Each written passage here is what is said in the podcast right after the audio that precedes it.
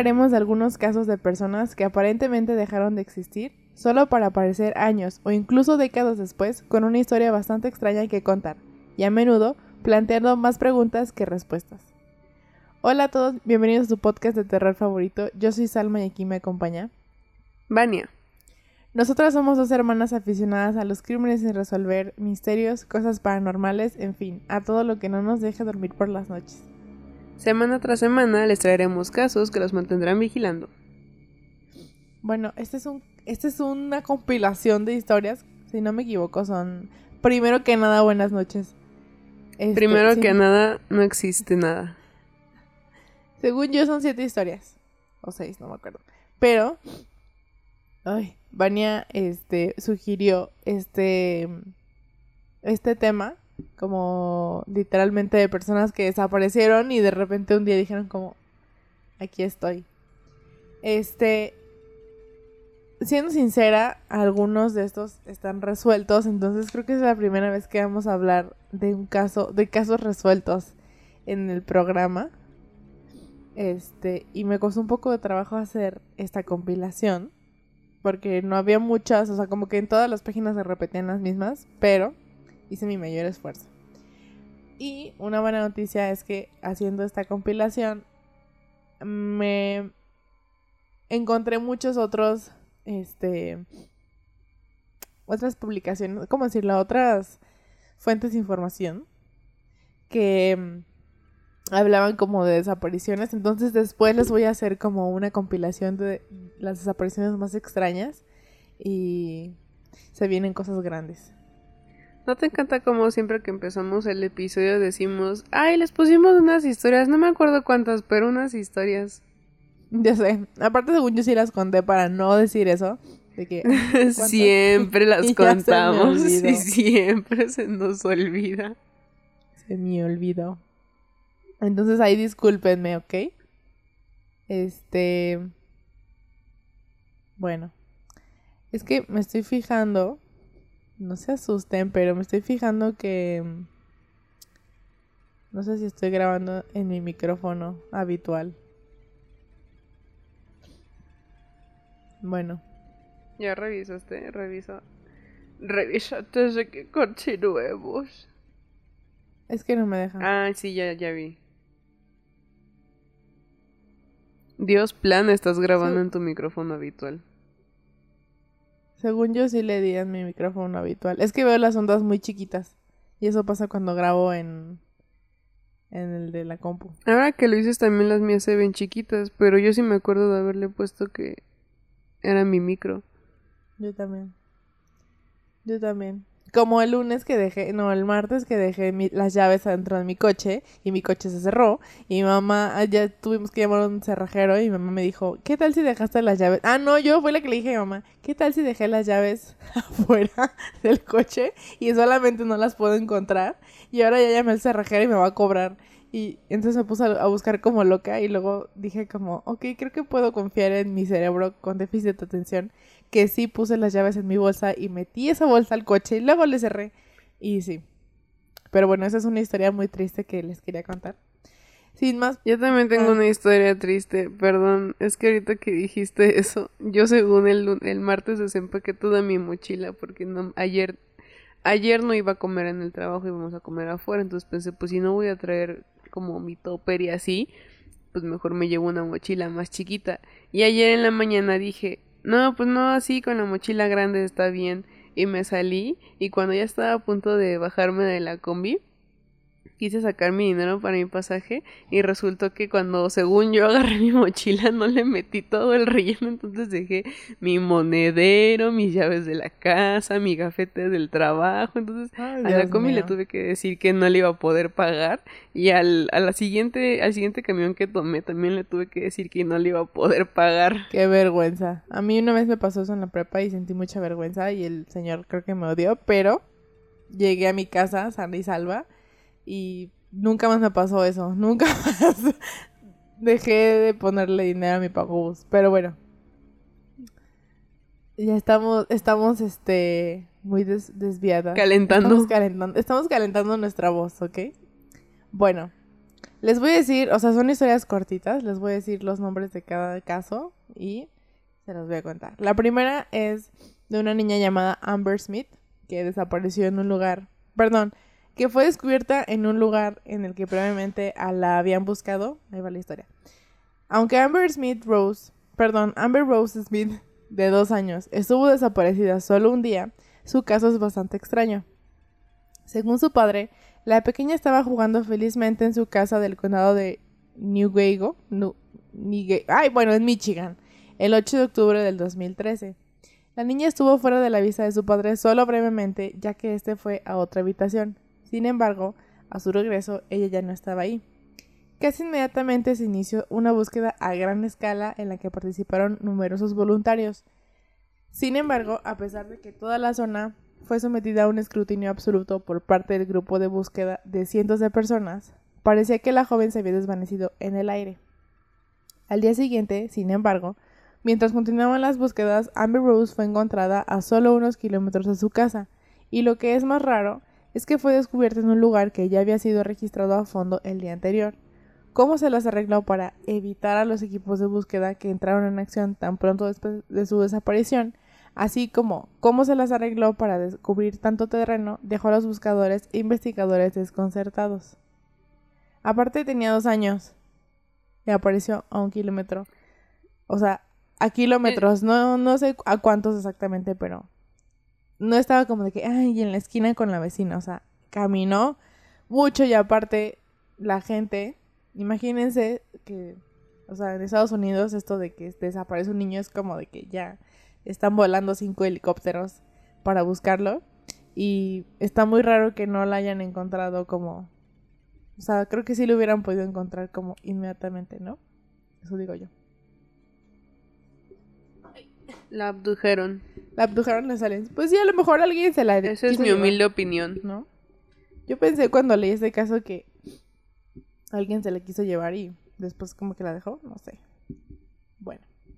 A mí una vez la mamá de, una, de una amiga de la primaria me dijo que si me secuestraban me iban a regresar porque no iba a dejar de hablar de Bob Esponja. es cierto. Ahí está sonando mi reloj, no le hagan caso, es que no lo alcanzo para apagarlo. Creo que no se escucha. Bueno, la siguiente es una que Vania me compartió. Ah, que por esta fue el que hice el episodio. Se llama, es un chavo que se llama Steven Kubaki. Que, bueno, en una mañana de febrero de 1978, cerca del lago de Michigan, el estudiante Steven Kubaki se aventuró a practicar varias horas de esquí. Sin embargo, cuando al siguiente día aún no había regresado, se puso en marcha una gran búsqueda. Extraña, bueno, extrañamente se descubrieron huellas en un lugar al que el estudiante decía dirigirse, o sea que sí había ido como hacia el lugar donde les dijo a todos, ¿no? Y lo que es más... Eh... Ahí ya me perdí. Bueno, lo que era más extraño es que se habían. Estas pisadas, estas huellas se habían detenido justo al borde del agua congelada. No había señales de ninguna marca en la superficie congelada del agua, ni signos de que el hielo se hubiera roto en ninguna parte. O sea, está raro, ¿no? Detuvieron. Como que las huellas llegaron ahí y se detuvieron y ya. Más tarde, ese mismo día, se descubrieron los esquís y la mochila de Steven. Sin embargo, no se encontró ningún otro rastro de que Kubaki y su perdón, no se encontró ningún otro rastro de Kubaki y se suspendió la búsqueda. Su familia, aunque no perdía la esperanza, estaba preparada para lo peor. Entonces, más de un año después, a principios de mayo del 79, Steven apareció de la nada en la puerta de sus padres. Apenas recordaba dónde había estado. Se había despertado ese mismo día que desapareció eh, en Pittsfield. Ah, no, Ah, no, ya lo entendí. Se había despertado ese mismo día en el campo de Pittsfield, a cientos de kilómetros de donde había desaparecido y a unos 64 kilómetros de la casa familiar. Más extraño aún, llevaba una ropa que no era la suya y una extraña bolsa con mapas que no reconocía. Kubaki se retiró del público, negándose a hablar del incidente, del que no tenía ningún recuerdo, y no deseando someterse a cosas como la regresión hipnóptica, ya que no tenía ningún problema psicológico y deseaba mantenerlo así. O sea, cuando regresó, el día que, que tomó conciencia de que estaba perdido, estaba a cientos de kilómetros de donde había desaparecido. O sea, estaba muchísimo estaba lejísimos del lugar y de su casa. Y regresó, o sea, fue como, ok, creo que aquí no vivo. Y entonces se regresó a su casa y nunca recordó, nunca pudo recordar, ni quería recordar qué le había pasado. Y ya. ¿No te acuerdas? Esta historia me recuerda mucho a... O sea, no es una creepypasta, pero salió con Dross, si no me equivoco, de un niño brasileño que dejó su... O sea, abandonó su casa, pero dejó su cuarto como lleno de libretos escritos en marciano y estatuas y cosas así. Y para mí se veía súper fake, pero no sé por qué me recordó ese niño. a lo mejor. A lo mejor es fake. Este me llama la atención. Como que hay muchos que siento que pueden fingir como su desaparición. Pero ese de las pisadas de la nieve y así es como... Está raro, ¿no? No sé si nunca quiso recordar lo que le había pasado porque estaba fingiendo, porque era mentiroso, o si simplemente fue como de que, bueno, ya estoy aquí, ya no pasa nada. Pero bueno, afortunadamente este fue de un año. O sea, leí otros casos en donde pasaron como de que 30 años. Creo que al final les digo uno donde pasó. Bueno, no, ah, sí, es el, del, el último que es la historia más larga. Creo que pasaron como 30 años antes de que encontraran a la chava. Entonces, por lo menos este fue un año y fue como que la familia pudo decir, bueno, ok, regresó, no se acuerda de nada, pero regresó. Y sí, Está extraño. Estoy impresionada de que esté hablando de casos que se resolvieron. En fin. Pues en realidad no están tan resueltos. O sea, sí apareció la persona, pero pues no, no es como que haya dicho, ay, sí, fui a casa de Menganito. eso sí. Aparte, ¿qué puedes hacer un año, no? O sea, si. Si no te o sea, si no tienes como registro de quién eres, en, pensando que de verdad no sabes cómo llegaste a ese lugar ni qué pasó, ¿Qué haces un año completo? Como no viste la historia de una niña que desapareció en el Edomex y hace cinco ah, años y la encontraron esta semana buscando cambio para subirse al metro porque quería regresar a su casa. Sí, qué loco, así lo leí yo. ¿Qué, onda? No, qué miedo. Bueno, el siguiente es de un señor que se llama William Bates. Que ese es un. Bueno, ese también se me hizo así como. Mm, sospechoso. Bueno, eh, este es uno de los casos más extraños de desapariciones seguidas de una reaparición igualmente extraña. Este señor era un doctor, se llama, bueno, se llamaba William Horatio Bates, que aparentemente se desvaneció en la ciudad de Nueva York en agosto de 1902. Dejó una breve nota para su esposa en la que decía que, cito, le habían llamado de la ciudad para unas operaciones importantes y que estaba, cito, contento de conseguir tanto dinero para nosotros. Bueno, para todos nosotros. Además, escribiría detalles más tarde. Y con eso se fue.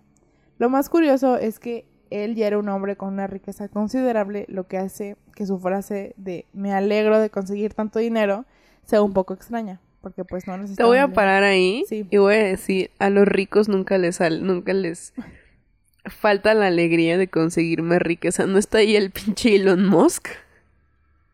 Eso sí, tal vez. Buen punto. Este señor quería hacer su fortuna más grande. Al cabo de varios días, su mujer se valdría de los amigos masones de su marido para intentar localizarlo. Después de que su foto y sus datos recorrieran las logias de todo Estados Unidos y de lugares tan lejanos como Europa, llegaría la información a la señora Bates de que William estaba en un hospital de Londres. Además, no se encontraba en buen estado, con un aspecto demacrado, delgado y con los ojos profundamente hundidos. Extrañamente, a pesar de tener un acceso a fondos en una cuenta bancaria de Londres, parecía sufrir desnutrición. Más extraño aún, cuando la señora Bates llegó a Londres, William afirmó no reconocerla ni recordarla. Sin embargo, aceptó quedarse con ella en su hotel para recuperar la memoria. Incluso recuerda que le pidieron que zarpara de Nueva York varias semanas antes y que operara a un paciente con un, perdón, con un absceso cerebral. Sin embargo... ¿Cómo es un absceso cerebral? No tengo idea. no soy doctora. No soy científica. Eh, sin embargo, solo dos días después dejaría el hotel y desaparecería una vez más. Esta vez, al menos en lo que respecta a su esposa, fue para siempre. Un colega médico y amigo localizó a Bates en Grand Forks, Dakota del Norte, en 1910, trabajando en una consulta de oftalmología de su propiedad. Con el tiempo regresaría a Nueva York con su amigo, asociándose juntos. Sin embargo, Bates nunca recuperaría, al menos según él, los recuerdos de su vida antes de aquella misteriosa llamada de 1902, y tampoco recordaría lo que le había sucedido. A mí se me hace que nada más se le quiso pelar a la esposa porque no le quería soltar varo y ahorita está... ¡Ay! ¿Quién soy? Yo digo que sí. O sea, a lo mejor sí pasó algo ahí raro, pero... Bueno. Pues sí. Yo digo que sí sabía. O sea, yo digo que sí se acordaba, pero que después dijo como, ay, ya no me gusta mi vida, adiós. se me cuidan. Como todos los... Como todos los psicópatas que matan a su familia y luego dicen como, ay, yo soy menganito, sacerdote de este pueblo desconocido en Michigan. Y ahí los van a encontrar y los arrestan como DVD. como un vato, ese caso es de los más... Bueno, o sea, no de que, ay, me gusta ese caso, sino que me, me llama la atención. Ese caso, no me acuerdo dónde lo vi primero y después lo vi en Detectives Médicos. Vean Detectives Médicos. Y en los 70 ellos vivían en una granja y vivían, creo que tenían cuatro hijos o cinco hijos, su esposa y la abuela, algo así. O sea, no me acuerdo cuántos niños eran. Bueno, que ya casi todos eran eh, adolescentes. Y así, de buenas a primeras, o sea, se volvió loco. Bueno, no se volvió loco. O sea, decidió un día que los iba a matar a todos. Y entonces los esperó en su casa. Porque, hace cuenta, todos se fueron a trabajar, bueno, a la escuela o al trabajo, lo que fuera. Creo que la única que se quedó en la casa pues fue la abuela porque pues ya no trabajaba. Y cuando empezaron a llegar los niños les disparó. O sea, mientras iban llegando les disparaba porque cada uno de ellos tenía como un horario distinto. Entonces, no sé, primero mató como a sus hijos y después la esposa y creo que al último mató a uno de los niños más chiquitos que se dicen que se, o sea, se pudo defender, pero de todas formas lo mató y luego este envolvió los cuerpos en las alfombras y los dejó. Y se fue. Así. No. No. Creo que está, creo que era invierno y por eso no se descompusieron tan rápido. Pero haz de cuenta que ellos vivían como en una, en, una granja. Y como en un pueblito de Estados Unidos. Aparte en los 70, o sea, de que todo el mundo... Eh, y vivían en una granja así como súper alejados de todos y los niños empezaron a faltar a las clases, pero creo que mandó una nota así de que nos vamos a ir de viaje. O los niños se van a ir con un familiar. Pero pasó mucho tiempo, no sé, un mes o dos meses y la, los vecinos fueron como de que hace mucho que no vemos a nuestros vecinos. Y entraron a la casa y vieron los cuerpos. Pero al contar los cuerpos se dieron cuenta de que faltaba una persona. Y obviamente pues era el papá. Entonces estuvo sin resolver el caso. Bueno, obviamente supieron que fue el papá, ¿no? Porque pues era el único que faltaba. Pero pues a dónde se fue. Entonces pasaron no sé cuántos años, no sé si pasaron como 20 o 30 años. Y solo lo encontraron porque un perfilador del FBI dijo así como, a ver, tenemos la foto de los 70 del papá, pero ¿cómo se va a ver ahora que cambió su identidad para no ser arrestado? Entonces hicieron como todo el estudio. Bueno, ya saben, ¿no? Los perfiladores del FBI así bien pro. Este, e hicieron como un busto de la cara de cómo se vería él, así de que él va a usar estos lentes para verse intelectual, y va a tener este corte de cabello, y va a tener esto y aquello, y lo lo ay, lo publicaron, por así decirlo, en Misterios sin resolver. Y a las horas de que salió al aire el programa, les llamaron así de que mi vecino es quien mató a esa familia. Y cuando llegaron a arrestar al vato, estaba idéntico al busto. No sé cómo se llama no sé cómo se llama ese caso, pero si lo tenemos, si, lo, si lo encuentro, se los pongo porque está muy interesante. A lo que voy es que este vato desapareció durante muchísimos años. Aparte se casó, o sea, tuvo otra familia, él vivió súper tranquilo y mató a su familia. ¿Saben por qué la mató? Por una estupidez. O sea, la niña mayor quería ser actriz y se quería ir a vivir a Los Ángeles para ser actriz. Y él fue como de que, ¿cómo crees que a Dios le va a gustar que seas actriz? O sea, es, un, es, vivir en es vivir en pecado, nosotros somos buenas personas así. Y los mató a todos porque dijo, ya todos están volviendo locos y entonces pues ya. O sea... Yo el que estoy pensando... Ah, ah no, ya, eso era todo, pero está así como de, güey, por... Yo el que estoy pensando también es más o menos lo mismo que el tuyo, pero creo que se fue en los noventas y esa sí era una casa como en ciudad. Y el fulano lo que hizo fue que mató a todos y también creo que fueron llegando, o sea, porque eran como dos niños y una niña, una cosa así. Y este, y los fue matando, pero lo que él hizo fue que, o sea, sí los envolvió en alfombras, pero dejó el, el aire acondicionado prendido, como seis meses estuvieron así, hasta que alguien encontró los cuerpos. Y creo que fue porque se había descompuesto el aire, o sea, una pendejada. Pero sí hizo algo por dejar que los cuerpos se conservaran, según. Y además dejó música clásica prendida, entonces como que estuvo así mucho tiempo. Encontraron los cuerpos y nunca pudieron dar con el señor. Y de que, no sé, 30 años después, no me acuerdo. Obvio no 30 años después. A lo mejor sí es el mismo, solamente que yo no me acuerdo de que haya dejado el aire acondicionado encendido. Pues no sé, ese era como citadino y lo fueron a encontrar siendo maestro y así con unos lentes cuadrados porque se había, se había convertido, o sea, como... Se había puesto los lentes, ¿sabes? Como Superman. Y este... Y pero supuestamente él lo había hecho porque era de que, ay, es que quiero salvar a mi, a mi familia del pecado eterno, pero no se suicidó. Es el mismo. Yo creo que es el mismo. El que estamos diciendo Clown to Clown Communication. Sí, yo creo que es el, es el mismo. Tal vez tú recuerdas otros detalles y yo otros, pero es estás bien loco, porque aparte encontraron al vato un chingo de tiempo después y fue como de, ah, sí, este, los quería salvar del pecado. Fue como, no tiene sentido porque tú no te moriste. Payaso. O sea, ¿qué onda? No, no tiene sentido. Bien loco. Ay, no. No sé cómo se llama ese caso, pero lo voy a buscar y se los voy a a compartir porque ay, no sé cómo no sé cómo buscarlo. Bueno, en fin. Luego se los comparto porque la forma en que lo resuelven está padre. Bueno, o sea, está interesante. En fin.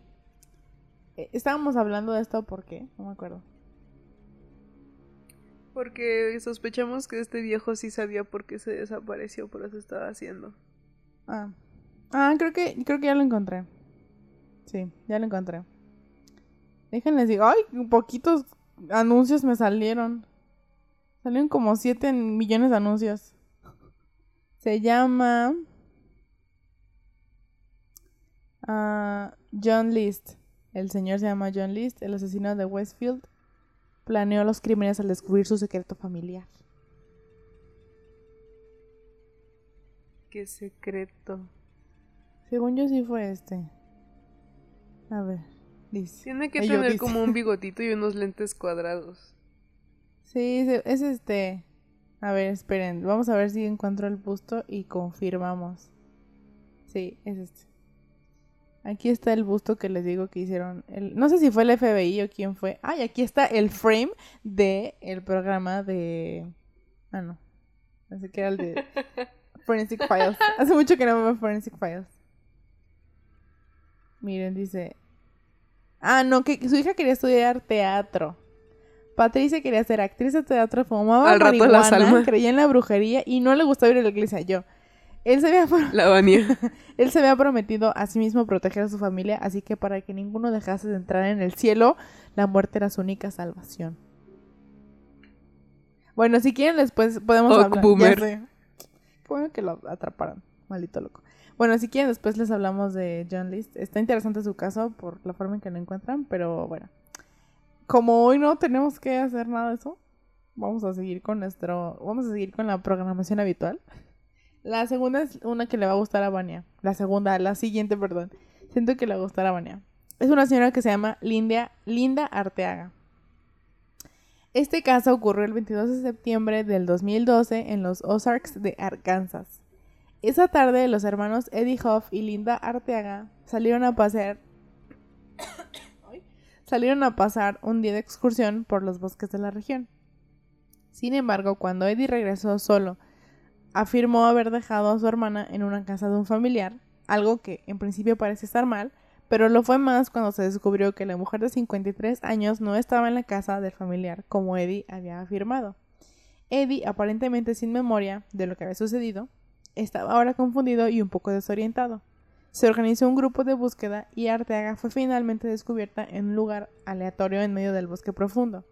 Además, parecía conmocionada y desconcertada por el incidente que le había ocurrido, perdón, que le había conducido hasta allí. Y más tarde afirmó, aunque los detalles eran poco claros, que su hermano había sufrido algún tipo de lesión y que ella se había ofrecido como voluntaria para ir a buscar ayuda.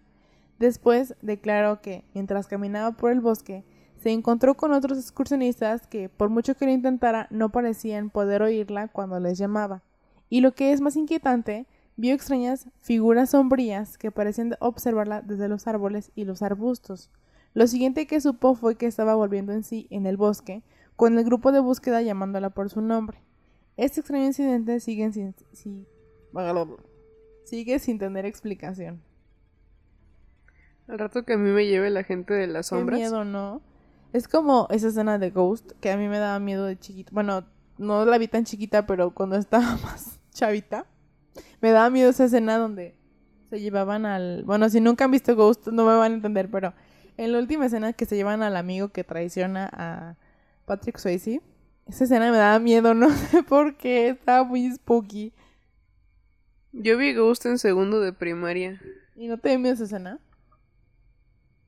No me puedo acordar, pero sí me acuerdo de que vi Ghost. porque mi papá me dejó ver. Aparte, ¿sabes por qué la vi? Porque acababan de operar a mi mamá y tú y mi mamá estaban, estuvieron como viviendo una semana con mi abuela. Ah, sí en lo que las cuidaba. Y yo estuve viendo con mi papá. Entonces me acuerdo que estaban armando, tenía un rompecabezas de un gatito de 10 piezas, una cosa así súper para niños. y este, y estábamos viendo Ghost. Y ya después crecí y dije, o sea, no está así de que, uy, súper sexual o algo, ¿no? Pero como que del todo no era un tema que yo hubiera podido entender de niña. Sí, de hecho sí. Pues a mí esa escena me da miedo. Todavía hasta la fecha como que me da de Jesus, así como... Pero bueno, o sea, digo esto porque me acordé de la gente sombra. Y este caso como que es medio famoso, lo encontré en muchas partes de que esta morra declaró como que, o sea, noten la diferencia. Su hermano dijo que la había ido a dejar a casa de un familiar y ella dijo que no, que su hermano se lastimó, que cuando quiso ir por ayuda empezó a ver a la gente sombra que no, que parecía que, la, que las otras personas no la escuchaban y entonces después como que perdió el conocimiento. Entonces...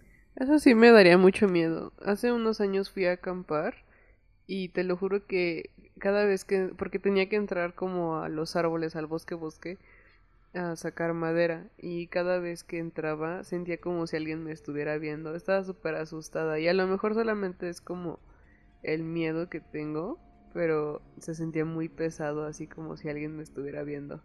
Qué miedo. A mí, es, sí, el bosque así como tiene algo, ¿no? Tiene una vibra rara. Como, no. No me da confianza. Como que ir a, o sea, ir a acampar está padre, pero sí de repente es como... No. No, gracias. Existen, existen cosas en el bosque que aún no podemos, este... Describir. Ay, no se me, no me acordé de la palabra. ¿Podemos explicar? Explicar. Ah. Explicar. La verdad, no. No me agrada el bosque. Bueno, no, sí está padre, pero como que, no sé, hay algo en él que, que da miedo. Aparte hay muchas historias, ¿no? De que me persiguieron en un bosque y así. Hay que tenerle respeto al bosque, se me hace. sí, buen punto. Ay, como que se me metió algo a la garganta, como una partícula de polvo. Bueno. Seguro pelo de gato. Seguro, sí. Es lo más probable. Bueno, el siguiente es de Grayville Nagy. No sé si se llama Nagy Nagy. Vamos a decirle Grayville Nagy. Este, a primera hora de la tarde del 21 de enero de 1987, Gabriel Nagy, casado y padre de dos hijos que vivía en Sydney, llamó a su esposa para avisarle de que llegaría a casa del trabajo a, primera hora de ese día. Después desapareció sin dejar ningún rastro durante casi un cuarto de siglo. La mayoría sospechaba que había muerto poco después de esa llamada. O sea, que, lo habían matado, ¿no? O que se había muerto o X. Sin embargo, en el 2010, justo antes de que Nicky hubiera sido declarado oficialmente muerto, una pista saltaría de repente a la vista de la detective encargada del caso sin resolver, Georgia Robinson, que leí después que esta morra llevaba 10 años intentando descifrar qué había pasado y bueno, su trabajo obtuvo frutos. Una tarjeta de Medicare a nombre de Gary Nagy fue finalmente rastreada, lo que llevó a Robinson a visitar la propiedad y a su propietario. El hombre en cuestión estaba confundido en cuanto a por qué la policía estaba en su puerta. Sin embargo, Robinson no tardó en darse cuenta de que el hombre era efectivamente la persona desaparecida en enero del 87. Y lo que es más, parece que era veraz al afirmar que no recordaba su vida con su esposa y sus dos hijos. Sin embargo, con paciencia y utilizando fotografías de la familia de los archivos policiales, Nicky tuvo lo que más tarde describiría como momentos de flashes en los que los recuerdos empezaron a emerger de la bruma. Parece que en algún momento después de la llamada telefónica después de la llamada telefónica que tuvo con su esposa, Nicky fue atacado ya que era su primer recuerdo. Perdón, ya que su primer recuerdo es que despertó con algún tipo de herida en la cabeza tan grave que sangraba. A partir de entonces sus recuerdos son confusos y lo más importante porque estoy leyendo lo siento. Y los más importantes indican que había acampado en varias zonas de Queensland, que había trabajado en, en granjas y barcos de pesca y que incluso, en ocasiones, había dormido en la calle. Finalmente se reunió con su familia, que sigue trabajando para resolverle, eh, bueno, perdón, para devolverle la mayor parte de su memoria. Y está por ver si, es si fue un ataque físico lo que le hizo perder una cantidad tan grande de recuerdos o eh, que fue una fuga disociativa. O sea, como que él así un día ya perdió su memoria. El caso es uno de los más integrantes de los últimos tiempos. Ese está. Ese está spooky. Me quería empezar a reír y decir que el señor había, se había pelado de su familia y había dicho como, chin, ya me cacharon, tengo que regresar y volver a hablar con ellos. Pero, al final... conforme fuiste Sí, conforme fuiste avanzando dije como, no, creo que genuinamente no se acordaba de quiénes eran. Yo también lo pensé, al, principio dije, ¿es qué? Porque hay un caso que no puse aquí porque no se me hizo como tan spooky, de un señor que escapó 25 años de la justicia porque hizo fraudes y le dijo a su La al rato. le dijo a su familia así de que, bueno, pues este, ¿se me cuidan? No, fue así de que voy a salir por unos cigarros. No, ese chiste es muy feo. Voy a salir a ver a unos amigos y nos vemos al rato, ¿va? Y se fue. Y en los cumpleaños de los niños mandaba cartas así de que cuiden a su mamá. Ojalá que nos veamos después. Pero la familia decía como está vivo o está muerto, o sea, porque a veces llegaban las cartas, a veces no, y así. Y al final lo encontraron, pero fue porque había hecho un fraude y estaba tratando de huir. Entonces, en este caso, o sea, dejando de lado lo que les acabo de contar, en este caso, siento que de verdad él o sea, pudo haber sido un ataque que o un loquito le pegó en la cabeza. O pudo que él simplemente, o sea, puede que él haya tenido como un, no sé, o sea, que su mente haya como fallado y no se acordaba nada. Aparte, pues qué triste, ¿no? Porque dice que en algunas ocasiones dormía en la calle o que no tenía como para comer o que había trabajado en muchísimos lugares para tener dinero y así, o sea, imagínense que un familiar desaparezca y, o sea, obviamente el peor escenario es que pues alguien, este, haya, lo haya matado o que se haya muerto, o sea, es, el peor escenario. Pero creo que, que haya pasado tanto tiempo y él no se acuerde de lo que estaba pasando. Y aparte, en condiciones muy tristes, de que tenía que dormir en la calle y así, eso está muy, muy mal y... Y no, qué miedo que no te acuerdes ni siquiera cómo te llamas o que tienes una familia o que tienes un hogar, o sea, no, eso está muy spooky. Bueno, e, eso a mí sí me da como que... Aparte, ¿cómo, ¿cómo explicas? O sea, por ejemplo, te das cuenta de que estás existiendo en este mundo y no sabes ni quién eres. Y Sí. dices como, bueno, necesito dinero. ¿Cómo explicas cuando llegas así a un, a un barco pesquero? Como, ¿me pueden contratar? No sé quién soy. Ya sé. Sí. Aparte, bueno, no sé cómo habrá logrado tener una casa. O sea, si pasó por todo esto y después tuvo una casita y así, ¿cómo lo habrá hecho, no? No, está muy mal esto, está muy triste. Este. Pero bueno. Lo pudieron encontrar y en este caso sí fue como de que, bueno, sé que mi papá no se fue por voluntad propia, sino que algo malo le pasó y se pudo, se tuvo que haber ido, ¿no? Entonces, el siguiente no es así, pero lo puse porque, mm, no sé por qué lo puse, porque me dio risa y luego me dio tristeza. Primero sentí coraje, es el diálogo de March. Primero sentí Un poco de coraje. sueño. No, es así como primero sentí mucho enojo, luego tristeza, luego un poco de sueño. Así estaba yo cuando lo leí. Pero bueno, les voy a contar de este. Se llama Brenda Haste. Aparte me encanta que en inglés es just snapped, o sea, como lo perdió. Bueno, ahí va. Eh, Brenda Haste era residente de Li- Lititz, Pensilvania. Qué raro nombre. Mientras pasaba por un divorcio en 2002, simplemente se alejó de todo, dejando a sus dos hijos de 8 y 12 años y desapareció sin dejar rastro. Tras una amplia búsqueda e investigación que incluyó la acusación y exculpación de su exmarido, fue declarada legalmente muerta en 2010. Eso fue hasta un día de 2013, cuando entró en una comisaría de, Florida y afirmó que, en realidad, era Brenda Haste, quien había desaparecido en Pensilvania 11 años antes. Afirmaría que después de llevar a sus hijos al colegio aquel día de 2012, había ido a un parque donde se sentó a llorar. Un grupo de tres desconocidos se acercó a ella y le preguntaron si quería acompañarles en su viaje a Florida. Ella les explicó que simplemente se había vuelto loca y se había ido con ellos, dejando atrás su antigua vida. Yo, al rato. Brenda, que había estado eh, utilizando el alias de Kelsey Lane Smith, se dio cuenta de que había cometido un terrible error en 2013 y fue a la comisaría de la policía y comenzó a intentar restablecer el contacto con su familia. Sin embargo, todos los intentos por su parte fueron rechazados y sus dos hijos, que ahora eran jóvenes adultos, se negaron a permitir que volviera a sus vidas. Chale, Qué feo. Qué feo, la neta. No la culpo.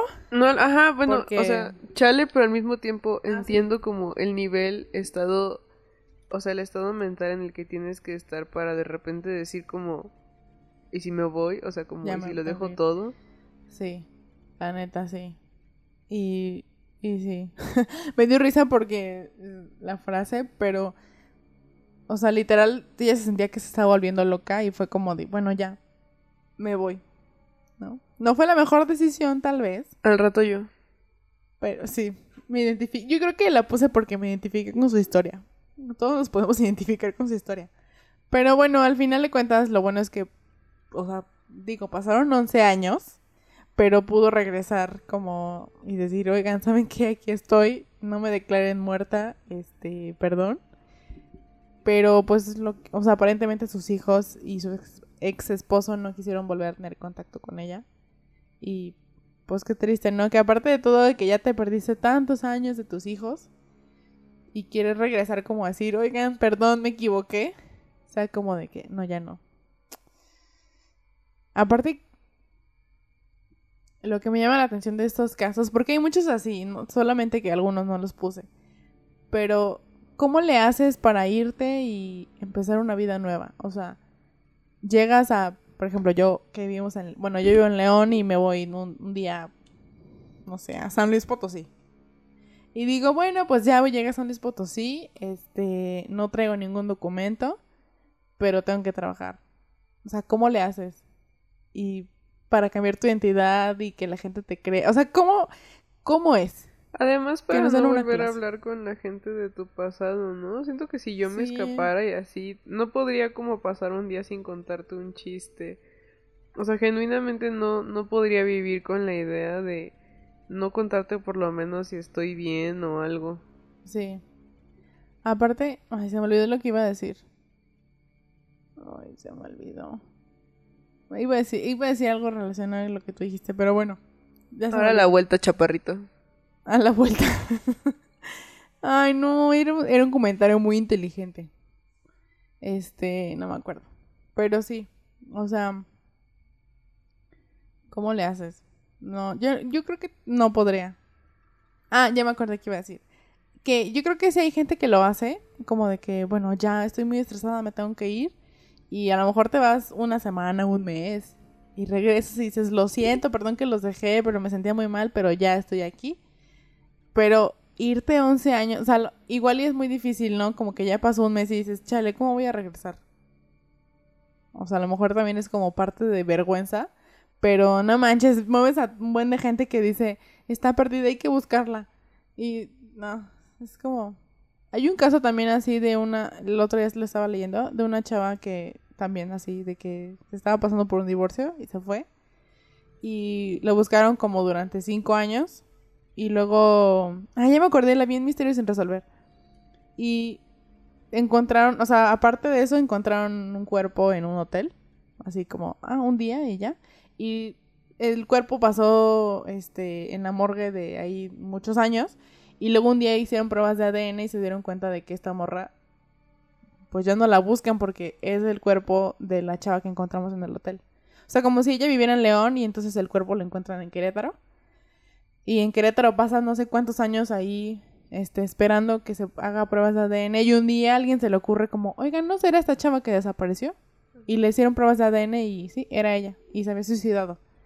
Este, o sea, bueno, qué triste, ¿no? Pero, eh, no me acuerdo que iba a llegar con esto. Bueno, otro caso como dato especial, ¿ok? Bueno. Y llegamos al último. Ah, qué triste, se acabó el programa. Este, este es de, este es el más largo, pero, o sea, más largo de, me refiero a de que una letra más. Eh, esta es de una chava en Alemania que se llama Petra Paz, Pasitka. Petra Pasita. Petra, vamos a decirle. ¿Ok? Eh, esta fue una mm, desaparición eh, de, muy publicitada que ocurrió en 1984. Estuvo rodeada de misterio por 31 años y después se resolvió. El 26 de julio del 84, un estudiante de informática de 24 años de Braunschweig, espero haberlo dicho bien, en Alemania. Braunschweig. Braunschweig. Eh, que se llamaba Petra Pasitka. Sí, lo dije bien, Pasita. Pasita. Pasita. Con chocolate.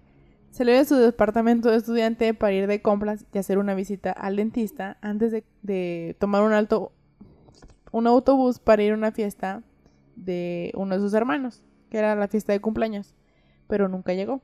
En su momento, la extraña desaparición acaparó los titulares e instigó una masiva persecución en vano. O sea, igual movilizó un buen de gente, todo el mundo la estaba buscando, nada. Aunque nunca se encontró el cuerpo, las autoridades desesperadas llegaron a la conclusión de que Petra había sido asesinada y su cuerpo eliminada de forma encubierta se centraron en un hombre sospechoso de haber violado y asesinado a otra chica en la misma zona. Y él admitió haber matado a Petra durante el interrogatorio, aunque más tarde retiraría su declaración. Incluso con esta aparente confesión, a falta de un cuerpo o de pruebas sólidas de cualquier tipo. Iba a estornudar. La búsqueda de la mujer desaparecida se agotó e incluso el único sospechoso siguió siendo un hombre libre debido a la falta de pruebas para retenerlo. Sin embargo, se dio por sentado que Petra había sido asesinada y fue declarada muerta oficialmente en 1989. Lo que le ocurrió a Petra siguió siendo un completo y muy comentado misterio durante muchos años, pero la historia no terminó ahí, sino que en el 2011 la policía recibió una llamada de una mujer que se hace llamar señora Schneider, informando de un robo en su casa de Düsseldorf. ¿Por qué el alemán es tan raro? Esto fue unos, a unos 200 kilómetros, o sea, 200 kilómetros, o sea, nada, de Braunschweig, donde desapareció. Cuando las autoridades llegaron para interrogar a la mujer sobre este delito, en algún momento admitió casualmente a la policía que ella era en realidad la desaparecida Petra Pasitska, que fue una de las desapariciones más famosas de la historia de Alemania y que hacía tiempo que se consideraba muerta. La policía se mostró escéptica al principio, pero más tarde corroboraría su historia mediante una investigación más profunda. Petra afirmó que había vivido en todo el oeste de Alemania con varias identidades falsas, pero no, dio detalles sobre la causa de su repentina voluntad de desaparecer o porque decidió reaparecer, y tampoco expresó ningún deseo de ponerse en contacto con su afligida familia. Sea cual sea la razón de su desaparición, parece que fue meticulosamente orquestada y el portavoz de la policía, eh, Joaquim Grande, dijo, cito, no tenía ni siquiera una cuenta bancaria y pagaba todas sus facturas en efectivo. Su padre falleció hace unos años, pero su hermano y su madre se mostraron conmocionadas y llorando al, conocer la noticia. Oye, pero aparte, ¿por qué dijo así de que no, no quiero ver a mi familia? ¿Qué le pasa? No sé, aparte, esta se me hizo la más rara. O sea, sé que les platiqué unas como de que... Eh, pero esta es rara porque nunca supieron, o sea, nunca se esclareció por qué se fue. Y lo más triste es que no se quiso poner en contacto con su familia, que la buscó durante muchísimos años. O sea, su hermano la buscó todos los años. Su mamá también. No era como que, ah, ya se murió, bye. No. O sea, lo que él pudo leer es que sí la buscaron profundamente. Incluso cuando la declararon oficialmente muerta fue como de que no, no queremos que la declaren muerta porque ya no la van a buscar y así. Y... Bueno, o sea... Esa esta me, me, tripeó. Así como, ¿qué?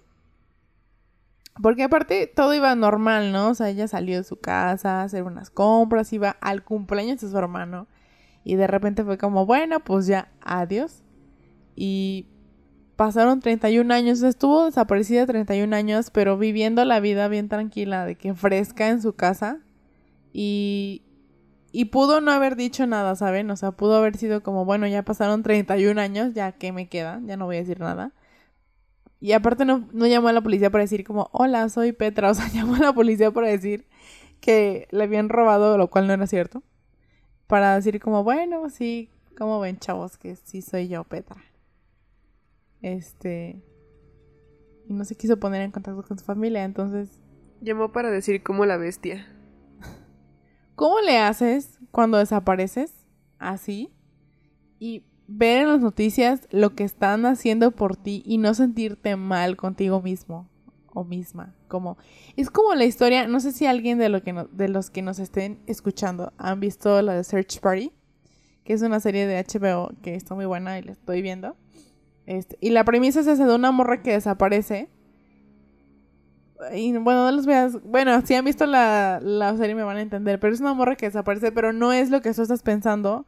Es como esas historias de que te vas porque ya no puedes más, pero ¿cómo le haces para ver las noticias que están hablando de ti?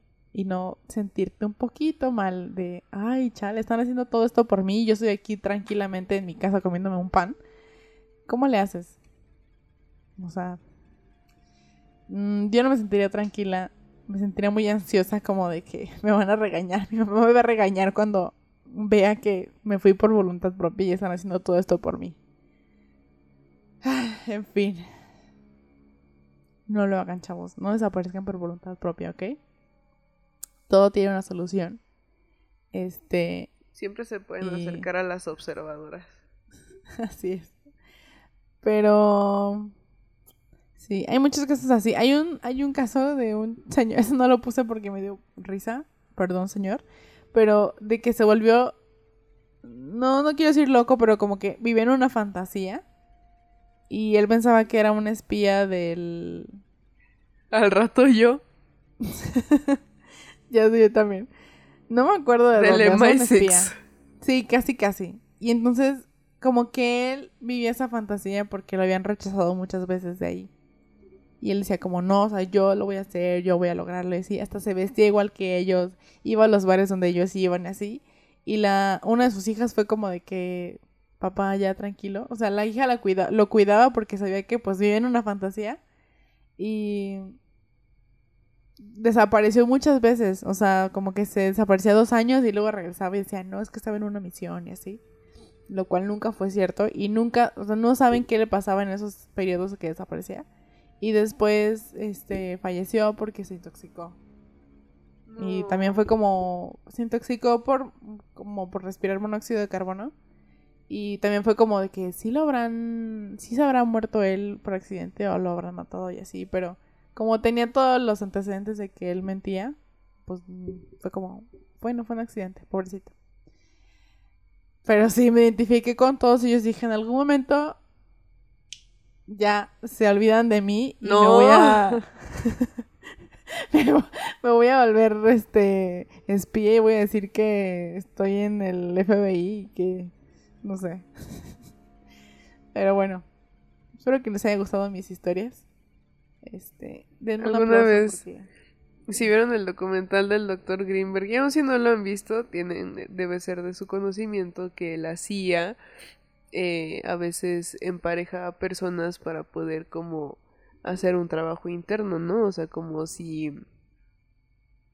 Bueno, una que me sabía fue que para cuando intentaron matar a Trotsky, enamoraron a su secretaria, un espía de la CIA enamoró a su secretaria para poderse acercar a Trotsky. Ah, sí. Entonces, este, alguna vez así, o sea, justamente viendo el, el documental, el doctor Greenberg estaba asustando a Paolo diciéndole que yo era una agente de la CIA y que solamente estaba en esta relación para matarlo. Me dijo que ojalá me que estuviera bueno. divirtiendo. Yo digo que bueno, es un agente de la CIA que me quiere tener, tender una trampa. Aguas, ¿eh? Porque luego sí me engancho con la CIA y vámonos, empiezo a soltar sopa. Mucho ojo. Mucho ojo, como el meme de quienes tienen, tengan cerca, que tal ustedes tienen mucha información y la CIA infiltró a su mamá. es como la película de Show de Truman, ¡Qué ¿Sí la han miedo! que es una excelente película, pero sí te deja como reflexionando de qué tal si nos pasara eso y neta, quien tú crees que, o sea, tu esposa, que en la de Truman Show es así, ¿no? Que su esposa es una actriz, o sea, no está enamorada de él, simplemente es una actriz y es como, qué miedo. Bueno, ya vámonos a dormir porque pues ya, ya llegamos a las teorías conspirativas y aquí se acaba el programa. Pero la semana que viene hay más. Me parece bien. Ya nos acercamos al episodio 100. Deberíamos empezar a, a pensar qué vamos a hacer, ¿no? Una un meet and greet. sí deberíamos. Pues bueno, este... ¡Ay! El bostezo. Perdónenos. Ha que sido un día largo. Pero ya aguantamos más vara que una otros. semana larga. Este... Ya es hora de irse a merendar. Eh... Nada, mándennos mensajito para que sepamos qué, qué tema les gustaría que habláramos.